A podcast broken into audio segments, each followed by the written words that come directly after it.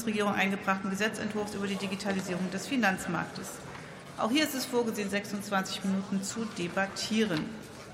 Ich eröffne die Aussprache und gebe Dr. Volker Redder das Wort für die FDP-Fraktion. Ist er da? Gibt der zu Protokoll? Der gibt zu Protokoll. Für die CDU-CSU-Fraktion Johannes Steininger. Was habe ich falsch? Ich habe Steiniger. Ja, so viel Zeit muss sein. Dr. Johannes Steiniger. Frau Präsidentin, liebe Kolleginnen und Kollegen! Wir sprechen heute hier in erster Lesung über das Finanzmarktdigitalisierungsgesetz. Damit äh, setzt die Bundesregierung und wir hier im Parlament insgesamt vier EU-Rechtsakte im Bereich der Kryptowerte und der Kryptomärkte in deutsches Recht um, drei Verordnungen, eine Richtlinie. Insgesamt 217 Seiten hat dieser Gesetzentwurf. Wir führen ein ganz neues Gesetz ein, das Kryptomärkteaufsichtsgesetz, und ändern 19 Gesetze und Verordnungen. Die werden alle angepackt vom Kreditwesengesetz bis zur Finanzdienstleistungsaufsichtsgebührenverordnung. So, und jetzt könnte man sich ja die Frage stellen, das ist ja eigentlich ziemlich viel Aufwand. Warum machen wir das denn eigentlich? Und wir sehen es hier in diesem Bereich wie in einem Brennglas, wie auch in anderen Bereichen der europäischen Regulierung, dass wir wollen, dass Regeln, die unterschiedlich in den einzelnen Staaten vorherrschen, dass wir die in einem vernünftigen Maße regulieren, dass beispielsweise Unternehmen, Dienstleister, die bei uns solche Dienstleistungen im Bereich der Kryptowerte anbieten, dass die diese Dienstleistungen dann auch in anderen Ländern anbieten können. Und äh, da kann ich nur sagen, hier an dieser Stelle haben die Kolleginnen und Kollegen im Europäischen Parlament sehr gut vorgearbeitet. Ich nenne mal insbesondere unseren Kollegen Dr. Stefan Berger von der EVP-Fraktion, der sich sehr verdient gemacht hat um die Mika-Verordnung, dass das ordentlich durchs Europäische Parlament gegangen ist. Und heute äh, setzen wir es dann hier im Deutschen Bundestag ähm, dann auch um in den nächsten Wochen, heute in erster Lesung. Und meine sehr geehrten Damen und Herren, hört sich jetzt alles kompliziert an, aber das ist dann ehrlich gesagt der Wert der Europäischen Union, dass wir einen starken Binnenmarkt haben, dass wir einen Kapitalmarkt haben und dass wir es eben schaffen, dass wir über die Harmonisierung auf europäischer Ebene mehr Wohlstand und mehr Wachstum in Deutschland produzieren. In diesem Sinne ist es erstmal ein guter und richtiger Schritt. Und das ist ja das, das ist ja das, was die AfD nicht kapiert. Und das ist ja auch der Grund, warum die AfD so gefährlich für unseren Wohlstand in unserem Land ist. Höcke sagt, die EU muss sterben. Der Spitzenkandidat zur Europawahl Krah will der EU, Zitat, den Stecker ziehen und kuschelt mit China, der Türkei und Russland. Und ihre Fraktionsvorsitzende, Frau Weidel, will den Dexit, also den Austritt Deutschlands aus der Europäischen Union. Wir müssen einfach mal feststellen, es gibt kein anderes Land in der Europäischen Union, was so stark profitiert von dieser Europäischen Union. 55 Prozent unserer Exporte gehen an die Mitgliedstaaten. Die AfD wäre die AfD wäre eine Bedrohung für den Mittelstand in unserem Land. So, und jetzt habe ich darauf hingewiesen, dass es vor allen Dingen eine technische Umsetzung ist. Und jetzt gucken wir uns mal den Titel an des Gesetzes Finanzmarktdigitalisierungsgesetz. Das hört sich ja nach richtig viel Power an. Aber ehrlich gesagt, einen eigenen Anspruch als Ampel formulieren Sie hier in keiner Art und Weise. Sie setzen hier lediglich das um, was von Europa kommt. Sie setzen keine äh, eigenen Aspekte hier rein. Und es wäre sehr wichtig gewesen, es wäre sehr wichtig gewesen, weil die großen Aufgaben, die vor uns stehen in den nächsten Jahren, die wird der Staat nicht allein lösen können. Die werden wir auch nicht lösen können, wenn wir den Wunschtraum der Grünen erfüllen und die Schuldenbremse abschaffen. Wir werden auch die Privaten brauchen. Wir werden den großen Hebel des Kapitalmarkts brauchen, um diesen Aufgaben in Zukunft gerecht zu werden, meine sehr geehrten Damen und Herren.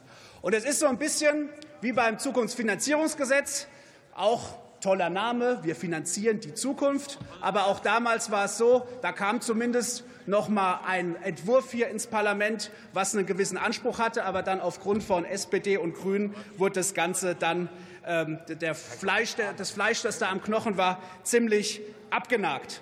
Ich freue mich auf die Anhörung und auf die weiteren Debatten im Ausschuss. Wir werden das Ganze konstruktiv begleiten, werden aber auch sagen, wir wollen eine absolute 1 zu 1 Umsetzung. Wir wollen kein Goldplating haben. Wir müssen noch ein paar Dinge, sage ich mal, wo es auch noch technisch ruckelt, entsprechend anpassen. Es gibt da aus Hessen einen guten Antrag, den wir auch noch ähm, uns näher anschauen sollten und einarbeiten sollten. Wir werden als Unionsfraktion dieses gesamte Verfahren konstruktiv begleiten, um das Gesetz auch noch ein bisschen besser zu machen. Herzlichen Dank. Für die SPD-Fraktion spricht Lennart Oehl.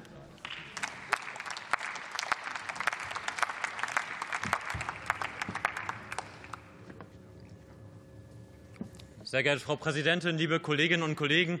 Ja, wenn ich an den, äh, die Zukunft des Finanzmarktes denke, dann denke ich sicherlich nicht an Schecks oder an SEPA-Überweisungsträger, die man in den Briefkasten wirft, und auch nicht an Anleihen mit Mantel und Bogen in Papierform. Es klingt komisch, aber das ist tatsächlich teilweise noch Alltag in der Finanzwirtschaft.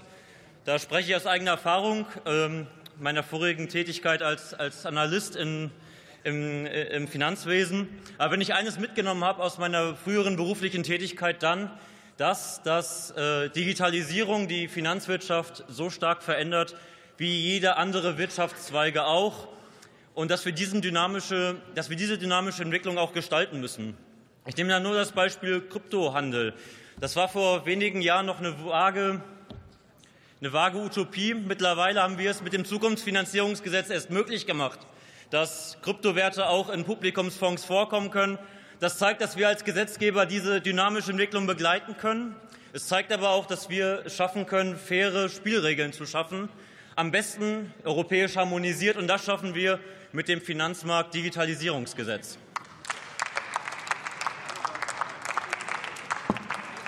Ich bleibe beim Kryptohandel. Es ist äh, gut, dass die Europäische Union mit der Mika-Verordnung da schon vor vielen Jahren ähm, die Wege vorgelegt hat. Es ist mittlerweile die zwölfte Konsultation im europäischen, ähm, äh, in der EU.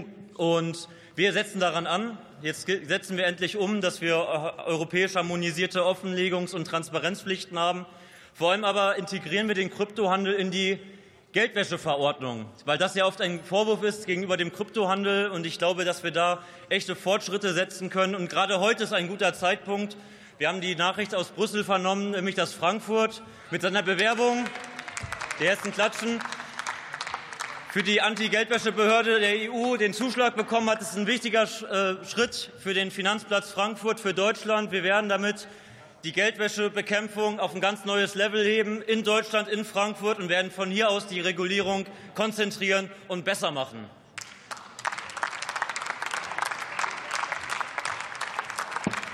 Aber wenn wir, wenn wir von Risiken in der Digitalisierung im Finanzwesen sprechen, müssen wir auch über Cybersicherheit sprechen. Und auch da setzt das Gesetz an, nämlich mit der Umsetzung der DORA-Pakete. Und da möchte ich hervorheben, ganz besonders die, die Penetrationstests, mit denen Unternehmen, Finanzinstitute äh, Tests ausgesetzt werden, simulierten Angriffen ausgesetzt werden, damit sie ihre Kundendaten besser schützen vor Hackerangriffen es ist ein wichtiges Zeichen, dass wir das europäisch harmonisieren, dass wir am Ende für alle Unternehmen in Europa die gleichen Regeln gelten und dass wir da am Ende ein einheitliches Gesetz schaffen. Ich glaube, dafür setzen wir auch hier mit dem Finanzmarkt-Digitalisierungsgesetz gut an.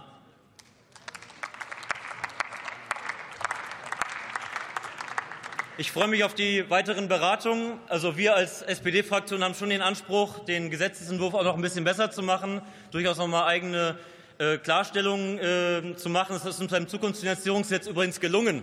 Wir haben den Gesetzentwurf besser gemacht äh, in, der, in den parlamentarischen Beratungen, haben vor allem für die Kleinanleger was getan. Und das werden wir auch äh, in diesem parlamentarischen Verfahren tun.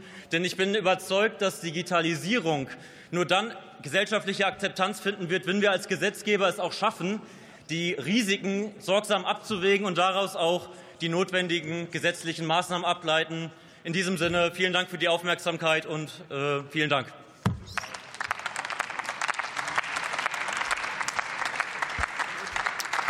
Für die AfD hat Jörn König das Wort.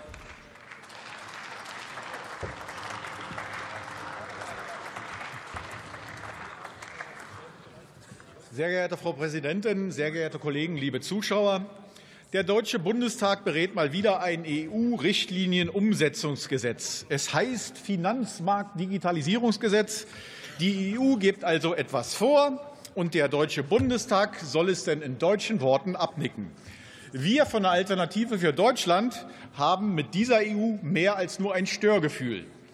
Erstens. Das EU-Parlament hat kein Initiativrecht, kann also keine Gesetze oder Richtlinien verabschieden. Zweitens. Der Grundsatz eine Person, eine Stimme ist nicht gewährleistet.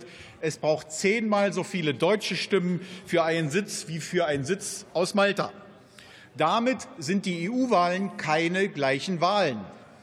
Und schon der Titel Kommissar für die Quasiminister erinnert doch sehr an die Sowjetunion unter Stalin. Ein solches Bürokratiegebilde drückt uns gewählten deutschen Parlamentariern nun diese Mika-Richtlinie auf. Es geht unter anderem um die Stärkung digitaler Finanzdienstleistungen mittels Technologien wie Distributed Ledger, Blockchain oft genannt, neue Regelungen für Kryptowerte und deren Handel inklusive Zulassungsverfahren und Transparenzpflichten, Schutzmaßnahmen für Inhaber und Anbieter von Kryptowerte-Dienstleistungen. Wir begrüßen sehr die Schaffung von Rechtssicherheit in diesem Sektor. Regulatorische Klarheit bringt für alle Marktteilnehmer Vorteile. Trotzdem verursacht das Gesetz neue bürokratische Anforderungen, zum Beispiel Zulassungs- und Offenlegungspflichten. Gerade für kleinere Finanzinstitute, Start-ups bzw. Fintechs sind diese neuen Regelungen besonders belastend. Diese ungleiche Belastung könnte zu einer Marktkonsolidierung führen, bei der kleinere Akteure vom Markt verdrängt werden können. Es ist also nicht so, dass mit diesem Gesetz der Kryptostandort, der Kryptostandort Deutschland automatisch gesichert wäre. Hier gibt es noch viel zu tun, und wir fordern die Regierung auf, für mehr Freiheit bei der Balance zwischen Regulierung und Freiheit zu sorgen. Die Überwachungsbehörde für die neuen Kryptogeschäfte wird die BaFin sein. Hier sehen wir großen Handlungsbedarf im Personalbereich. Die BaFin braucht dringend qualifizierte Mitarbeiter in der Kryptoregulierung. Solche Mitarbeiter jedoch können Sie am Markt inzwischen mit der Lupe suchen. Wir haben die Befürchtung, die Entwicklung könnte ähnlich desaströs verlaufen wie bei der FIU. Dort gab es 180.000 Fälle von unbearbeiteter unbearbeitete Fälle von Geldwäsche. Und für einen zweiten Fall Wirecard, den will sicher niemand von uns. Zusammenfassend, nicht demokratisch legitimiert, inhaltlich trotzdem ausreichend guter Ansatz, aber mit einigem Korrekturbedarf. Vielen Dank und gute Nacht. Ich würde Sie bitten, noch hier zu bleiben und äh, gebe Ihnen zur Kenntnis, dass freundlicherweise Sabine Krutzmacher für Bündnis 90 Die Grünen ihre Rede zu Protokoll gegeben hat, genauso wie für die SPD Dr. Jens Zimmermann. Ich schließe die Aussprache. Interfraktionell wird Überweisung des Gesetzentwurfs auf Drucksache 10280 an die Ausschüsse, die Sie in der Tagesordnung finden, vorgeschlagen. Andere Vorschläge sehe ich nicht. Dann verfahren wir so. Und ich rufe auf Tagesordnungspunkt